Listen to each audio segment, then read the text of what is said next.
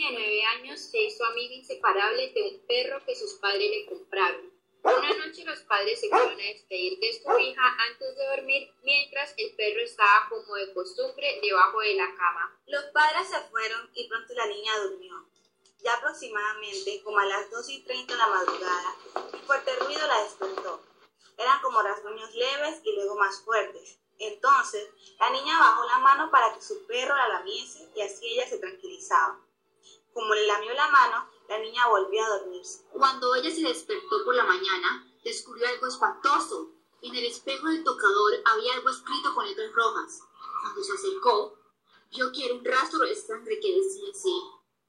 No solo los perros se lamen. Entonces, dio un grito de terror.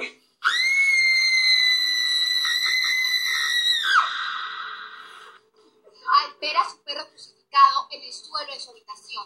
Se dice que cuando los padres la encontraron, ella no hablaba más de otra cosa más de de quién me la vio. Y decía el nombre de su perro, se volvió loca y hasta la fecha está en un manicomio. Y sus padres tratando de olvidar lo que hallaron en el cuarto y a su hija se fueron al extranjero.